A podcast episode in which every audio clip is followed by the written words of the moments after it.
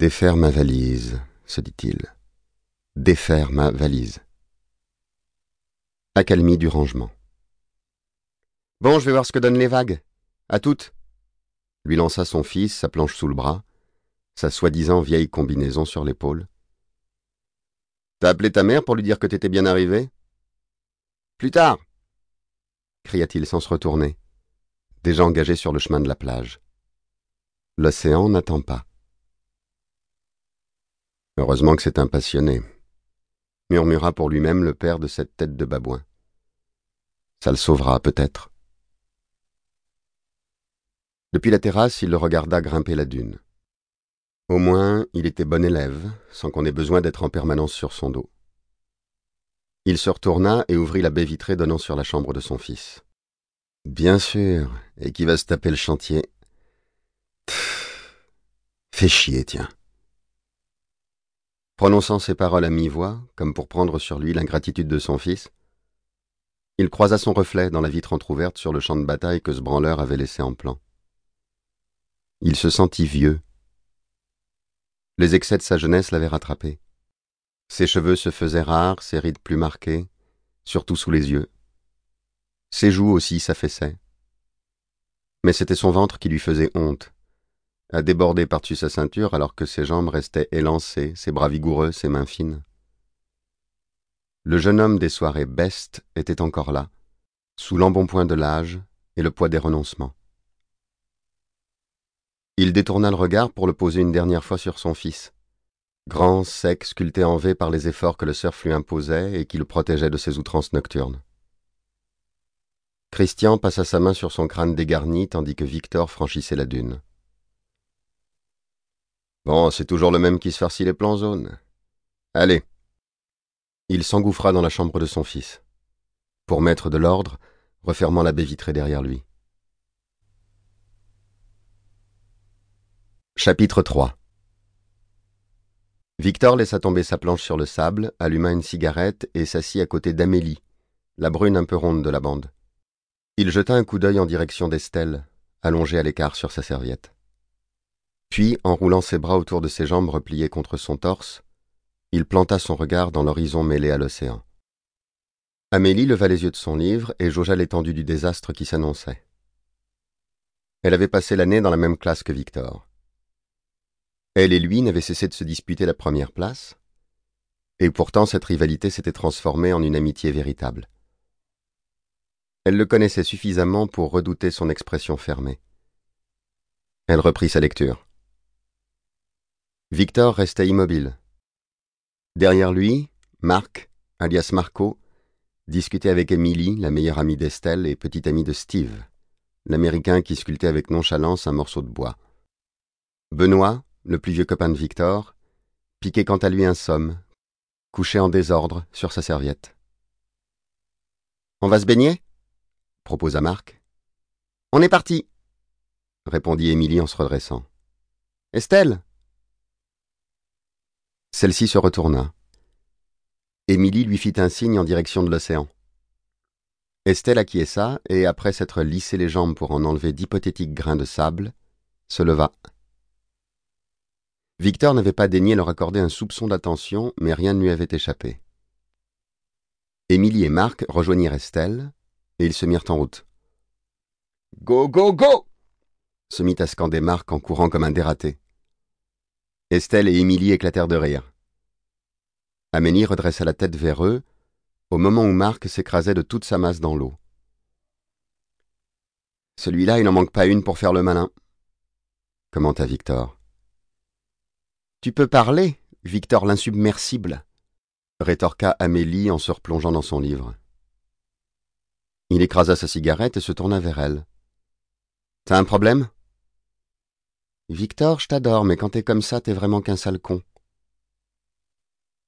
Elle me parle sur un autre ton. Et toi aussi. Oh, pardon, votre seigneurie, rétorqua Amélie en refermant son roman. Non mais t'as vu comment tu traites cette pauvre Estelle? Et tu voudrais qu'elle te dise Amen en plus? Désolé, je vois pas ce que tu veux dire. Ce que tu peux être con quand tu t'y mets. Un vrai bonheur. Tant que t'es heureuse, c'est le principal, non? Stop, Victor, stop. Pause, arrête, jeu, mi-temps, ce que tu veux, mais stop. J'ai pas envie de m'engueuler avec toi le jour de ton anniversaire, d'accord? Je déteste mes anniversaires. Victor rengaine les armes, hisse le drapeau blanc cinq minutes, juste cinq petites minutes, tu veux bien? Cette fille est un amour, fous pas tout en l'air à cause de ta mauvaise tête. Allez, va la voir et sois un peu aimable. Estelle, Émilie et Marc revenaient sur leurs serviettes. Amélie renonça. Athos articula Victor. Ouais, bougonna Benoît d'une voix vaseuse. Il se redressa, froissé d'avoir dormi en vrac au soleil. Il s'ébouriffa les cheveux et laissa planer un œil vitreux autour de lui. Athos insista Victor. Benoît connaissait bien ce ton crispé. Victor déterrait le langage de guerre en l'interpellant par son nom de mousquetaire. Yo répondit Benoît en bâillant. Aramis Steve continuait de sculpter son bout de bois avec un flegme étonnamment britannique pour un Américain. Yep, dit-il. Porthos Captain s'exclama Marco. Tous les quatre fixèrent la ligne d'horizon. Let's go demanda Benoît. Yep, fit Steve en abandonnant sa sculpture.